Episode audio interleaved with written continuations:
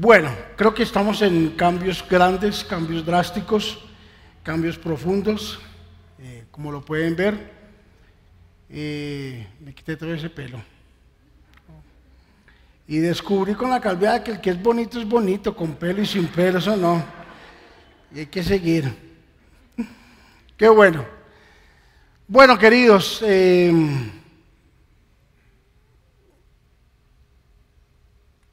estaba estos días mirando la situación y podía detenerme y mirar cómo Dios nos ha bendecido y hemos podido hacer grandes cosas y hemos podido ah, ver eh, grandes triunfos, como hemos visto también grandes derrotas, pérdidas, pero hemos visto más en los triunfos que incluso los mismos momentos difíciles.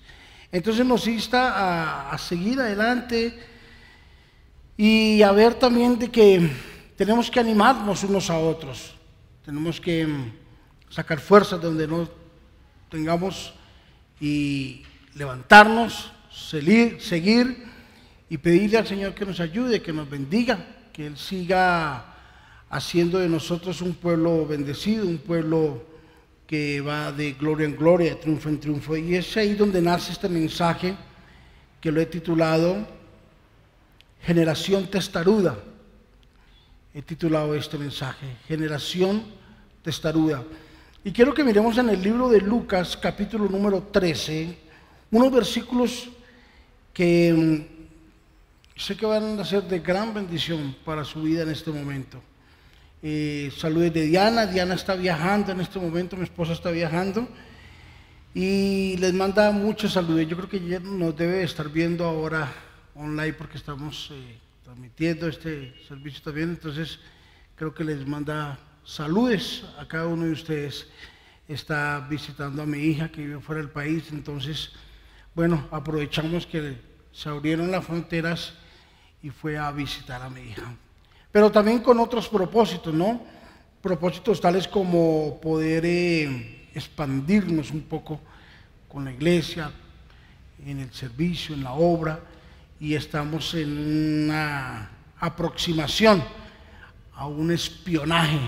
Entonces, estamos en esa parte. Bueno, Lucas capítulo 13, versículo 22, dice la Biblia, pasaba Jesús por ciudades y aldeas, enseñando y encaminándose a Jerusalén. Y alguien le dijo, Señor, ¿son pocos los que se salvan? Y él les dijo, esforzaos a entrar por la puerta angosta, porque os digo que muchos procurarán entrar y no podrán. Después que el padre de familia se haya levantado y cerrado la puerta, y estando fuera empiece esa llamada a la puerta, diciendo, Señor, Señor, ábrenos. Él respondiendo os dirá, no sé de dónde sois. Entonces comenzaréis a decir, delante de ti hemos comido y bebido y en nuestras plazas enseñaste, pero os dirá, os digo que no sé de dónde sois. Apartaos de mí todos vosotros, hacedores de maldad.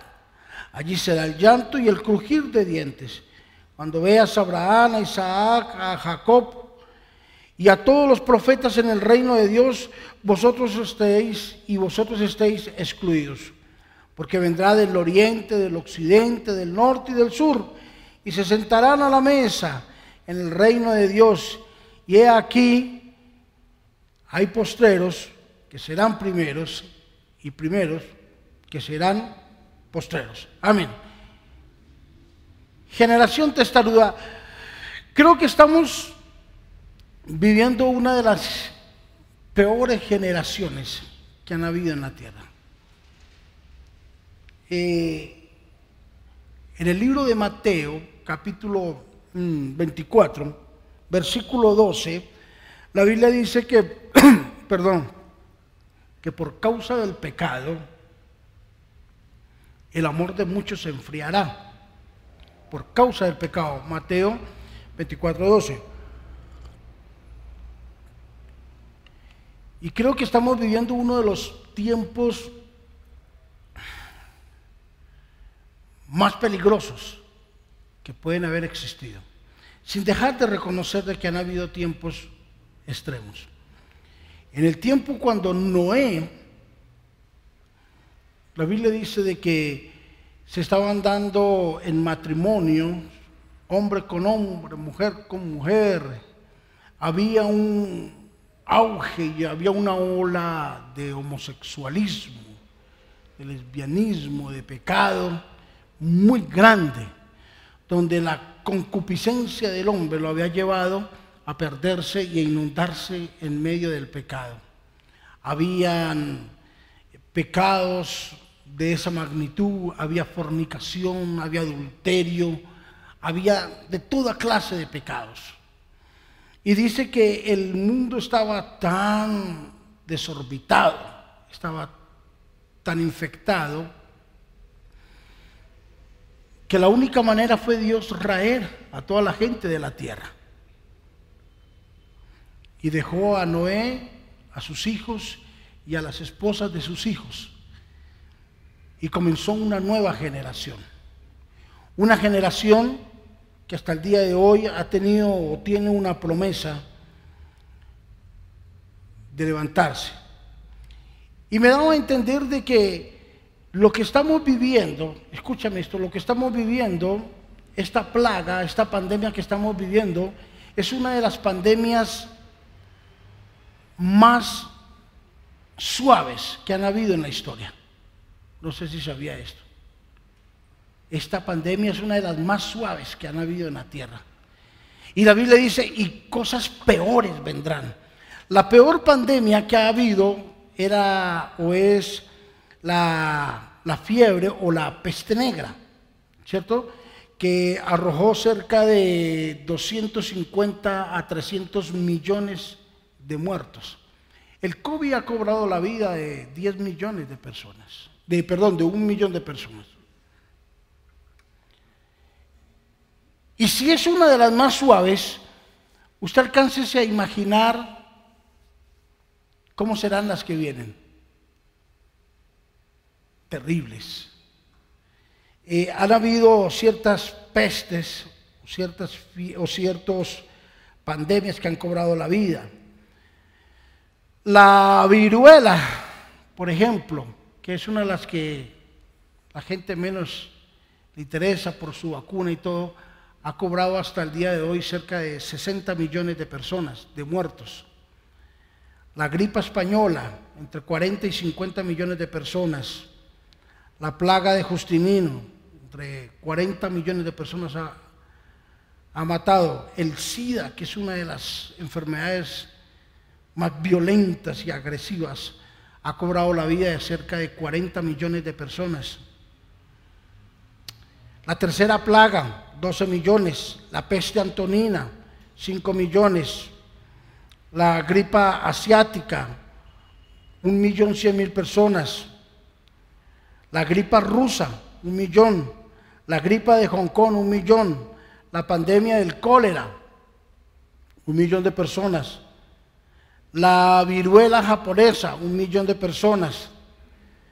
La plaga del siglo XXVIII, 600 mil personas, ¿cierto? Coronavirus, cerca de un millón de personas, un poquito más. Pero tiempos peores vendrán con toda seguridad. Por eso yo llamo una generación testaruda, ¿sabe por qué? Porque no hemos vivido, entre más pasa, más nos damos cuenta de que las generaciones son más tercas. La gente entre más dura, más endurece su corazón. Donde todo se está acomodando a que venga el final de todas las cosas que estamos viviendo. Esta semana alguien me preguntaba sobre el concepto de haber ganado Biden la presidencia norteamericana. Y simplemente les tenía que decir, cuando hablo de ese tema político, no quiero hablar sobre desde un punto de vista personal, sino me gusta hablarlo desde un punto de vista social. Y les tenía que decir, y les tengo que decir de que es la confirmación de que esto se va a acabar rápido que viene el final.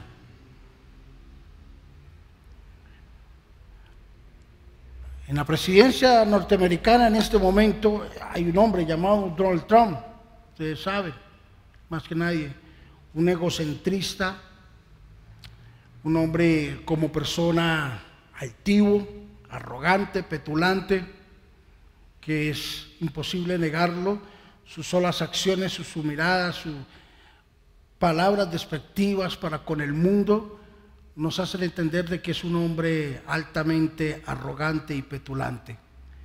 Pero internamente es un hombre conservador, ultraderecha, donde está en contra de, muchas cosas que las han disfrazado de normales, pero por el otro lado ganó un hombre con una extrema izquierda, conservador, a la libertad y al freedom, pero también vemos un hombre legítimamente encarnado por unos demonios poderosos que van a llevar al mundo entero a un lastre. Me explico. Un hombre proabortista, un hombre que quiere engalanar la bandera LGTBI por donde quiera que vaya. No tengo nada en contra de ellos, simplemente siempre estoy en contra de que sus aberraciones no se constituyan ley, ni se constituyan palabra. Si lo quieren hacer, háganlo, es su problema. No tengo ningún problema con ellos. Cristo los ama, yo también, y mucha gente, y todo el mundo los ama.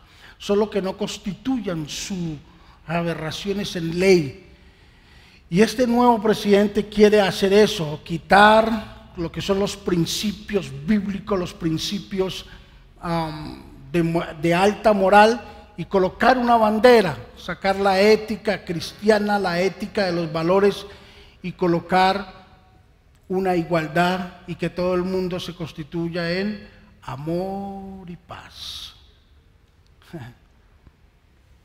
Pienso y le decía, le hablo de un punto de vista teocrático y pienso que es el centro de algo grande que viene para la tierra llamado juicio. Juicio viene para la tierra. Si el 2020 fue difícil, yo me atrevo a decir que el 2021 es un año de juicio, bíblicamente. Pastor, estamos aquí para que nos infunda fe.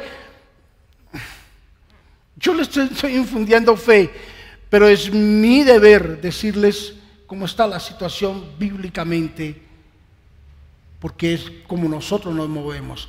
Por eso es necesario que escuche este mensaje y que usted entienda de que hay una generación pervertida, maligna, hay una generación frustrada que es la nuestra y que necesitamos atender de antemano en este momento para saber qué hacer.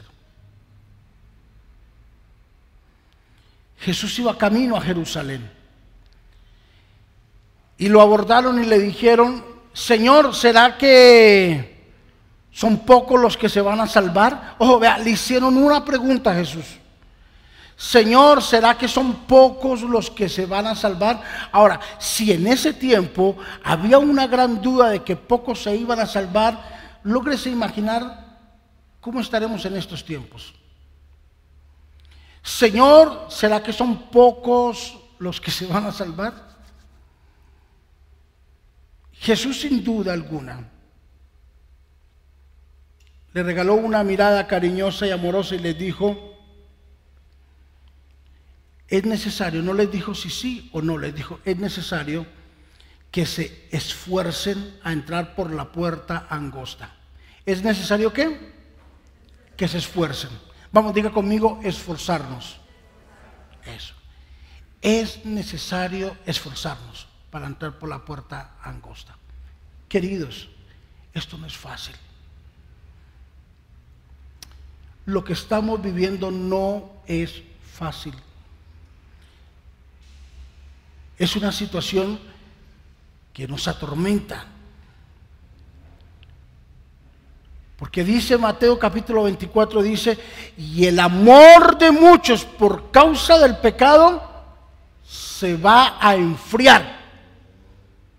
¿Cuánta gente ya no quiere saber nada de Dios? Y en lugar de esta situación, haberlos atraído, seducido, lo que los ha hecho es acomodar. Y tenemos grandes cosas a nuestro favor, pero que al mismo tiempo se constituyen en contra de nosotros. Yo quiero que usted se alcance a imaginar cómo sería la vida sin Internet.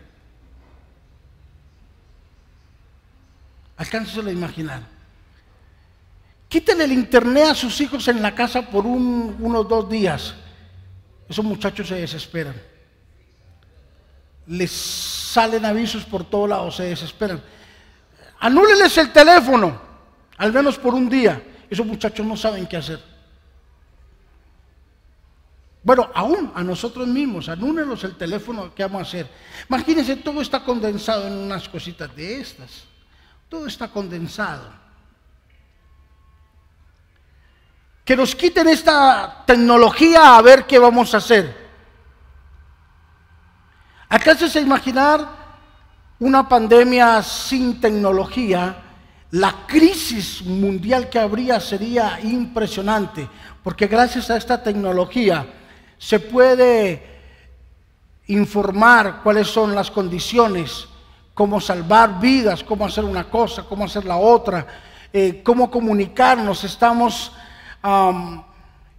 estamos confinados aún, aunque no exista ya, pero estamos confinados, pero no incomunicados, porque esta situación nos ha adelantado. Qué maravilla. Pero al mismo tiempo, esta tecnología nos ha dañado. Nos ha dañado. Porque mucha gente que está acomodada Ah, pero ¿qué necesidad hay de ir a la iglesia? Mire, estuve en una pandemia y no fue necesario congregarme. Miren, aquí estoy, estoy vivo y pertenezco a una iglesia. Es mejor estar en casa con el control en, la mano, con un buen café, un café bien cerrero, sentado al frente del televisor, de la pantalla, ¿cierto? Ese cafecito así bien cerrero, como le digo, escuchando al pastor predicar. ¡Qué maravilla! ¡Guau! Y pararme de ver la televisión y pararme aquí de la cama, de la oficina, al comedor, a que me sirvan la paladita. ¡Ah! No, pues qué, vidota. ¡Qué maravilla de vida! Y después de eso, a sentarme escarbar un poco el Facebook, el Instagram, contestar correos. Oiga, qué vidota la tecnología. Pero nos ha atrasado. Nos ha traído un atraso impresionante porque la gente ya no quiere congregarse. Esta semana me encontré con dos colegas, dos pastores, y me decían, desafortunadamente tuvimos que cerrar la iglesia. ¿Sabes que el 40% de las iglesias han cerrado porque no han soportado el peso de la responsabilidad. El porcentaje actual se dice que en las iglesias se está congregando ahora entre el 20 y el 30% de las personas que generalmente venían a las iglesias. Una, una iglesia de 100 personas ahora tienen 20 personas. Ahora, alcáncense a imaginar las iglesias que tenían 10, 15 personas. Se cerraron. Porque se sienta el pastor y la pastora a escucharlo a él a predicar. Y se acabó el culto, ya oremos, y acabó. ¿Sabe por qué? Porque dice, el amor de, de muchos se enfriará. Porque tenemos grandes ventajas, pero tenemos grandes desventajas también.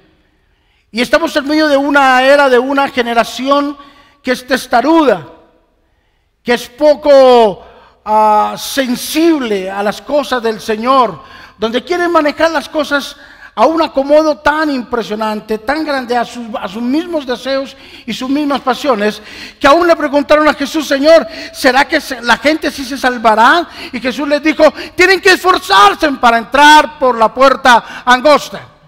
Tenemos que esforzarnos, tenemos que pagar un precio, tenemos que madrugar, tenemos que salir, tenemos que trabajar, tenemos que invertir, tenemos que creer, tenemos que pasar por todas estas situaciones. Una pandemia, según los epidemiólogos, dice que una pandemia generalmente para ser controlada son dos cosas. La primera, que salga una vacuna. Y, la, y, la, primera. Y la segunda es que lo más posible que el 100% del mundo se contamine por un virus de esta magnitud. Y al que encuentre así medio bajo de defensas, esa es la cuota que pide la Organización Mundial de la Salud y que pide la pandemia. Es la cuota de muertos. ¿Sabes que esta semana fui a control médico? Y el médico me dijo, lo primero que tienen que hacer es quitarse el pelo. Entonces yo le hice caso. No, mentira. Pero lo quité porque quise, porque quiero hacer cambios extremos. Y me estaba revisando el médico y me dice, ¿usted cómo ha estado de salud? Le dije, bien, doctor, gracias a Dios. ¿Cómo va en esta pandemia? Maravilloso, bien. Dios me ha guardado. Y me hizo un examen a los pulmones y me dice, yo le escucho raro los pulmones, Ricardo. Es nuestro médico que toda la vida de cabecera nos ha atendido. Y me dice, le escucho raro sus pulmones, sus pulmones tienen una fibrosis. Y le dije, si usted me habla a mí para que yo entienda, pues yo le agradezco que me hable en buenos términos, porque, porque si yo le hablo en términos profesionales míos, usted no me va a entender. Me dice, tiene un cierto problema en los pulmones y es una fibrosis y es como una debilidad. Y son vestigios de COVID. Cuando me dijo vestigios de COVID, ahora sí entendí. Me dijo, ¿usted tuvo COVID? Dije, pero no, sí, usted tuvo COVID. Dios mío, yo no sabía. Me mandó una medicina y me dijo en el estado que estaba de esta situación. Yo salí de allí del consultorio pensando, yo dije, wow, desde, que empezó la pandemia hasta el día de hoy no hemos parado, no hemos descansado, hemos orado, no hemos podido visitar a nadie pero sí hemos estado pendientes hasta donde podemos de mucha gente, donde le hemos suplido, no a gran, a grosso modo a mucha gente, pero sí le hemos calmado, hemos podido calmar el hambre a varias personas y les hemos ayudado. Yo no sabía que estaba así.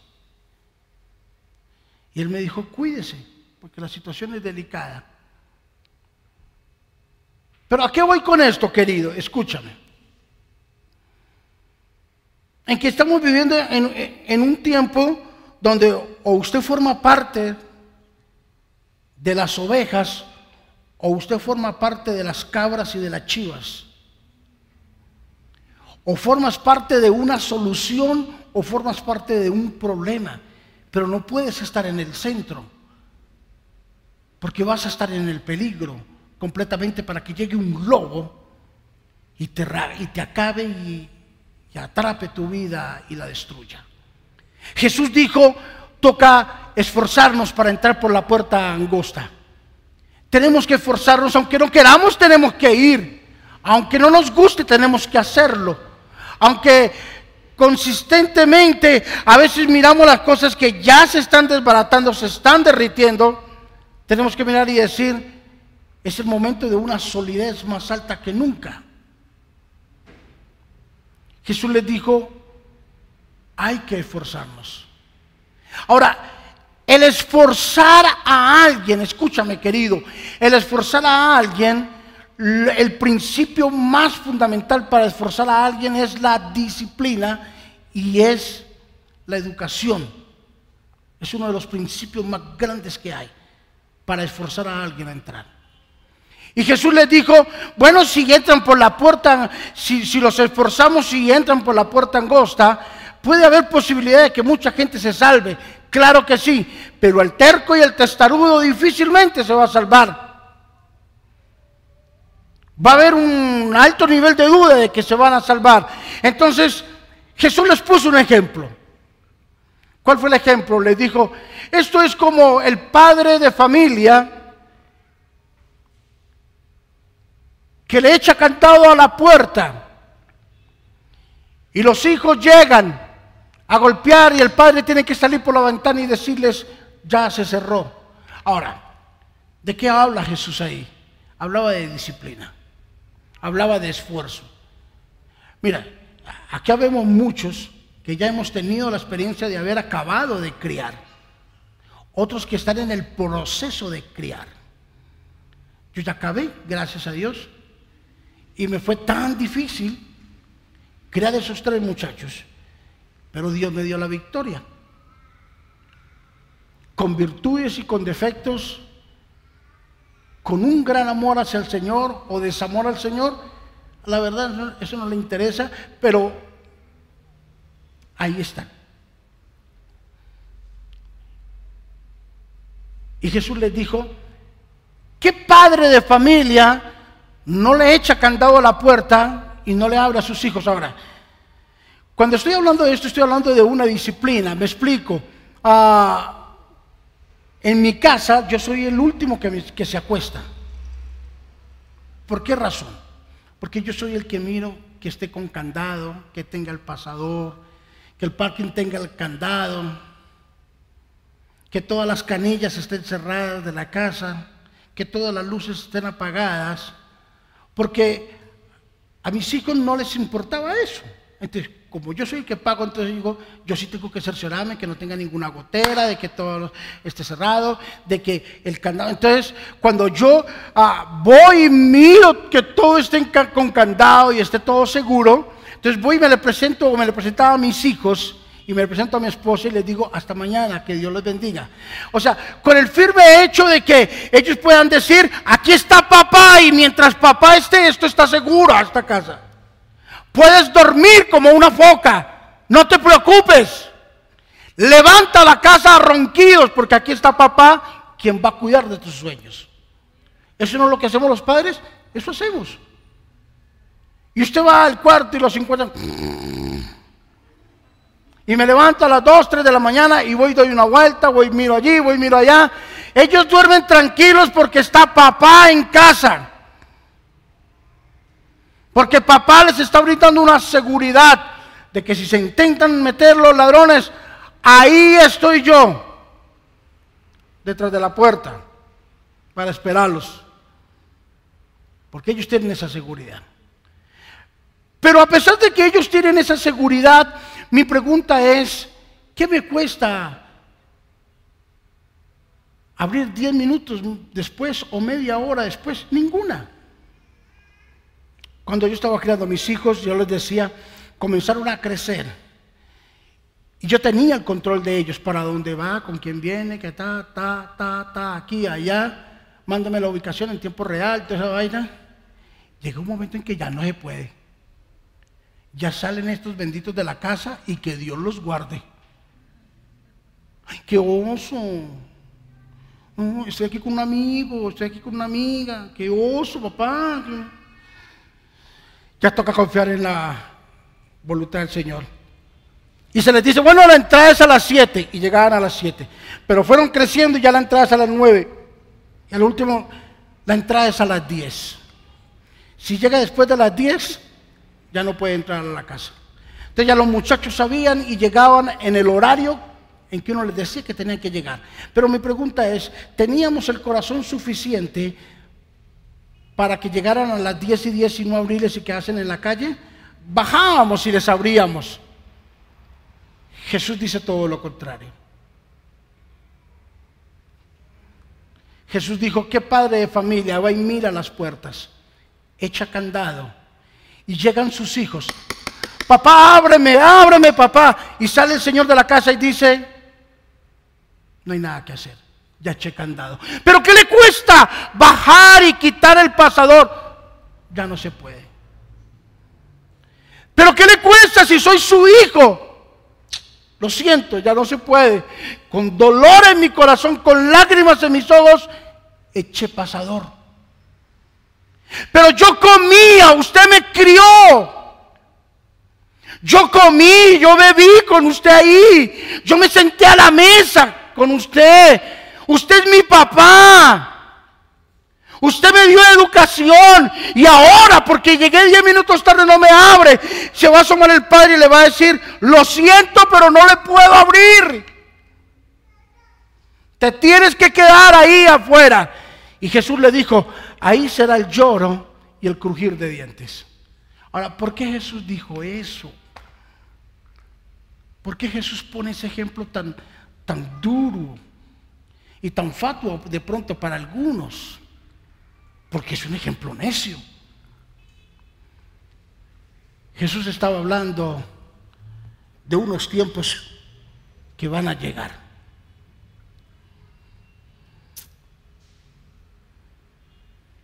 donde se van a dar en casamientos hombres con hombres, mujeres con mujeres y como dice la reina en viceversa. Donde van a llegar tiempos en los que no vamos a poder controlar esta situación, sino lo único que lo va a controlar es un juicio.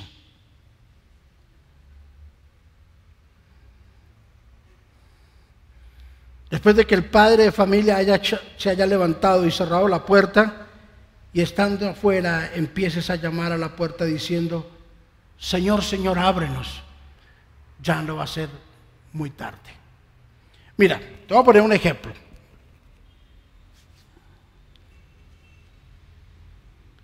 Cuando una persona muere, ¿qué es lo primero que tú piensas? Y tú vas al velorio, ¿qué es lo primero que piensas? O cuando se muere. ¿Cómo, cómo? ¿Se salvó o no se salvó? ¿Alcanzó a arrepentirse o no? ¿No piensa usted eso? Porque llega un momento en el cual en que aceptamos la muerte, queridos. Si Dios me permite vivir más años, no importa. Si Él me permite vivir 50 años, yo vivo 50, 60, 70 años. Si a Él le permite pasar otros 7 de agosto más aquí en la tierra, me permite, yo lo hago. Bueno, perdón por la publicidad. Si Él lo permite, pues yo lo hago, yo no tengo problema. Porque el apóstol Pablo alcanzó a decir, para mí el vivir es Cristo y el morir es ganancia. Alcanzó a entender que la muerte era una ganancia. Pero el problema no es la muerte, el problema es qué va a pasar después de la muerte. El problema no es vivirlo, sino las consecuencias de vivirlo. El problema no es lo que yo hago, sino las consecuencias y el resultado de lo que yo hago. Porque yo lo puedo hacer y hasta de una forma incorrecta y quedar vivo, pero las consecuencias van a ser muerte, peque, no se murió. Como no se murió, volvamos y pequemos. Pero su consecuencia va a ser la muerte lenta. Que de pronto no lo has visto, pero viene una muerte lenta. Entonces pensamos siempre, ¿esa persona se salvó o no se salvó? Ahora, la gente que murió antes de que Cristo llegara al mundo y que Dios mandara a su Hijo a libertar, o sea, el AC antes de Cristo y el DC después de Cristo. La gente que murió en paz y en tranquilidad antes de Cristo, ¿en dónde están? ¿O para dónde se iban? Para el seno de Abraham. Ahora, llegó Cristo Aquí se morían y se iban en el, para el seno de Abraham los que morían en paz. Llegó Cristo, partió la historia. Ahora se mueren en el Señor. ¿Para dónde va esa persona? Ya estando Cristo. Para un descanso eterno. Los de aquí, antes, hace seno de Abraham. Dese un descanso eterno. Viene a ser lo mismo. Ahora, las personas que se morían en el AC, DC, perdón, en el DC después de Cristo. ¿Para dónde se iban las personas que morían en pecado? para el Hades. El Hades es una antesala del infierno.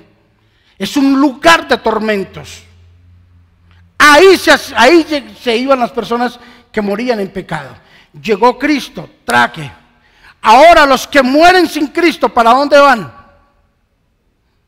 Para el, para el Hades también. Un lugar de tormento. Ahora, miremos una cosa, porque mire la profundidad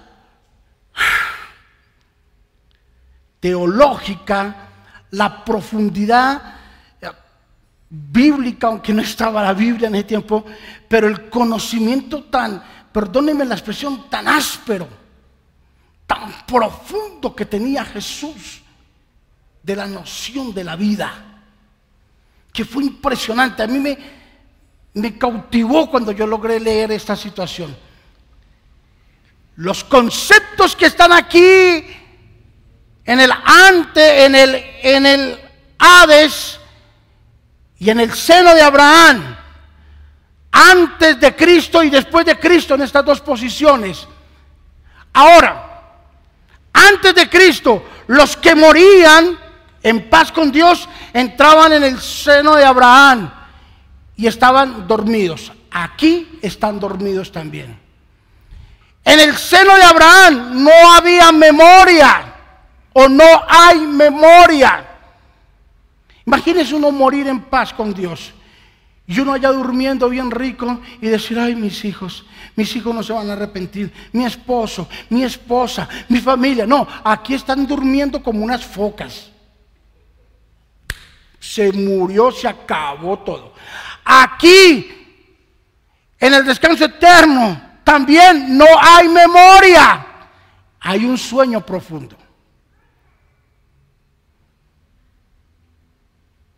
Mientras que no hay memoria en el, en el seno de Abraham, en el Hades sí hay memoria. Me explico, una persona que muera en pecado y se vaya para el Hades, va a estar en el Hades, en la antesala del infierno, recordando uno a una las oportunidades que Dios le dio para arrepentirse. Aquí va a estar en la mente de ellos en el Hades, van a recordar los mensajes, van a recordar las palabras, van a recordar su iglesia, van a recordar todas las veces que la gente le dijo arrepiéntase. O sea, va a ser un doble tormento. Va a haber un terrible tormento. Los que mueren en, en paz y en el seno de Abraham, ellos no tienen visión más alguna. O sea, ellos están en un sueño profundo, no pueden ver. Los que mueren sin Cristo y están en el Hades, tienen visión. ¿Por qué le digo eso? Mire lo que dice el versículo 28. Allí será el llanto y el crujir de dientes. Cuando veas, pero si está muerto, ¿cómo va a ver? Dice, cuando veas a Abraham, Isaac y a Jacob. O sea, están en el Hades y van a mirar hacia el descanso eterno y van a ver a Abraham, a Isaac, a Jacob y a toda esa gente que murió en el Señor en paz y en tranquilidad.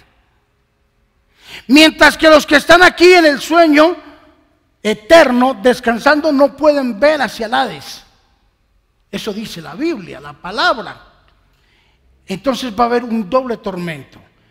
Las llamas, los enemigos, ¿Usted se alcanza a imaginar esos sicarios que no se arrepienten y se van para el infierno, que mataron a una víctima de sus violencias, le quitaron la vida, esa persona se fue para el infierno y después matan al sicario, se encuentran en el Hades, usted fue el que me mató. Y ahora se imagina el odio y la venganza que va a haber allí en el Hades va a ser impresionante. Y ellos van a mirar hacia ese lado y van a ver cómo la gente está en paz y en tranquilidad, pero ellos se van a matar uno al otro. O se mataron uno al otro y sigue la condenación eterna. Por eso Jesús decía, le decía, hay que obligar a la gente. A que entre por la puerta estrecha. Y mira, yo, yo sé que todos estamos aquí porque queremos escuchar un mensaje grandioso y maravilloso, un mensaje donde nos impulsa la fe. Y, el hecho que te diga la verdad no significa que esté anulando la fe. No, tengo que ser coherente con mis palabras y tengo que ser responsable con mis enseñanzas y decirte, tienes que arrepentirte. Porque si tú te mueres en pecado, te vas para el infierno. Porque esto no es un juego. Ah, que me está metiendo pánico, llámelo como quiera, yo me lavo las manos, yo me las lavo. Pero tenemos que arrepentirnos con todo nuestro corazón, iglesia. Bueno, yo no sé si usted me está entendiendo. Pero hay que arrepentirnos porque vienen tiempos duros donde no podemos jugar a ser cristianos, no podemos jugar a ser hijos de Dios. Tenemos que ser responsables con nuestros actos, cómo nos conducimos, qué hacemos. Tenemos que darle cuenta a Dios por nuestras palabras. Y Jesús dijo, hay que esforzarlos a que entren por la puerta angosta porque vendrán tiempos difíciles y allí en el cielo nos vamos a dar cuenta de grandes sorpresas. El que pensamos que estaba de primeras no va a estar. El que pensamos que no estaba va a estar. Porque los primeros serán los últimos y los últimos serán los primeros. ¿Está de acuerdo conmigo?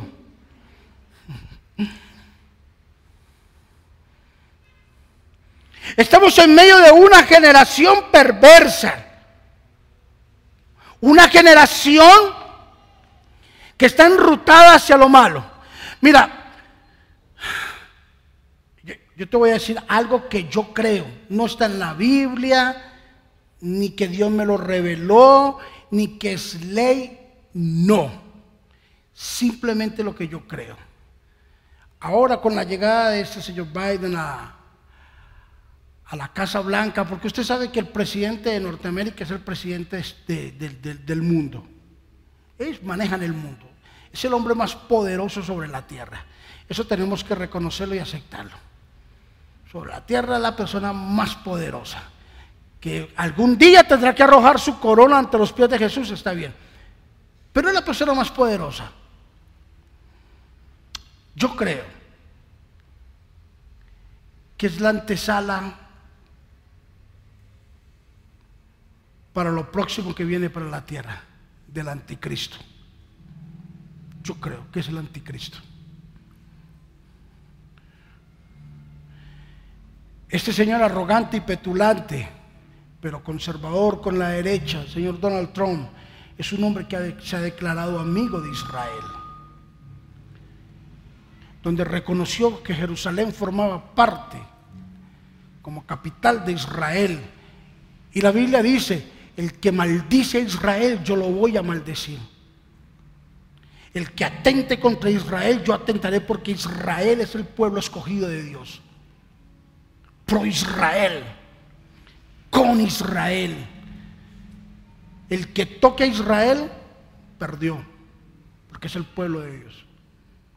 Y donde en medio de todas estas situaciones, Donald Trump reconoce, ¿cierto? Como epicentro de, de su capital a Jerusalén, de Israel. Entonces viene la situación. Ahora, ¿qué, ¿qué, va a pasar? Escúchame.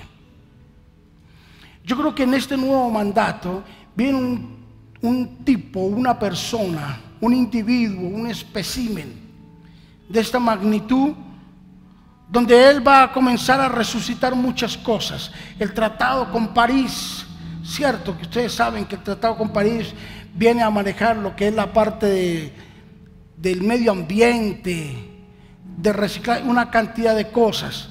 Pero también es un, es un hombre que va contra Israel y donde este hombre le va a quitar toda la autonomía que se ha logrado hacer para poner las mentes contra Israel y se levantará nuevamente el Medio Oriente en la franja de Gaza. Se levantarán nuevamente los bombardeos. Ustedes se van a acordar de lo que les estoy diciendo. Se levantará nuevamente toda esta situación con un firme propósito, uno solo, uno, uno, uno solo, de hacer una plataforma. ¿Cuál es esa plataforma? Se dice que, la Biblia que en el Apocalipsis del 1 al 9 está, ¿cierto? Como dice la canción, la venida de Cristo. Pero ahí también comienza a mirarse ciertas especificaciones y ciertos conceptos de aquel que va a querer gobernar el mundo y de aquel que se va a parar dentro de esa plataforma apocalíptica que viene que es el anticristo.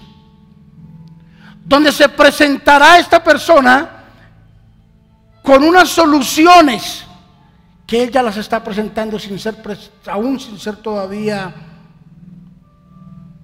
posesionado. Él las está presentando. Y donde la gente le da alegría de escuchar eso.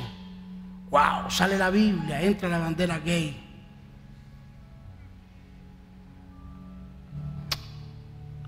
Donde se tienen que aprobar los matrimonios homosexuales cuando la Biblia los desaprueba. Ah, está bien. Libertad, donde se va a acabar el racismo. Oh, amor y paz. No estoy aprobando el racismo, no, estoy en contra de él también.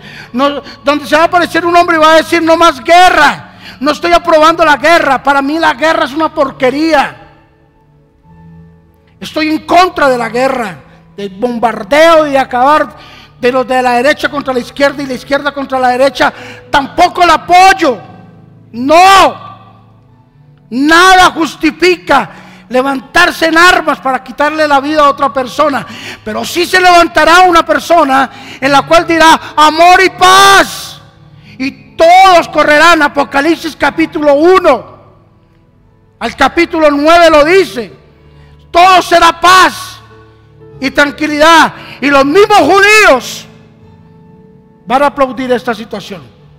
Pero después de Apocalipsis capítulo número 9, dice la Biblia que se levantará este hombre y será en contra de los judíos.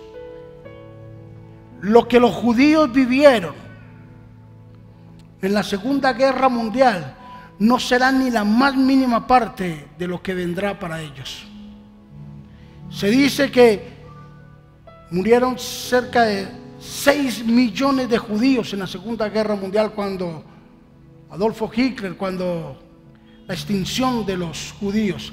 Pero la verdad no mataron 6 millones de judíos, se mataron cerca de 10 millones de judíos, donde no quedó ni rastro alguno, donde con sus huesos hacían peinetas, con su piel la derretían y hacían cremas y betunes para los zapatos, donde desaparecieron completamente del episodio a los judíos.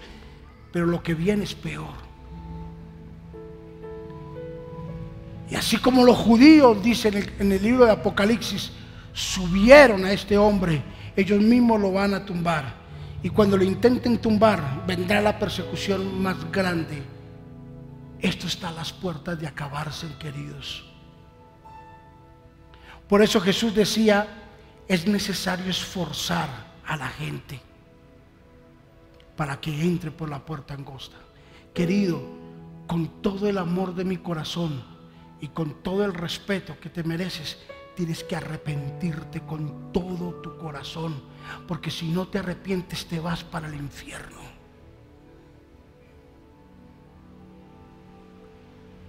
Yo sé que eso no gusta, pero es necesario decirlo. Tenemos que dejar tanta, tanta comodidad. ¿Sabe qué nos está matando? El narcisismo. Nos está acabando.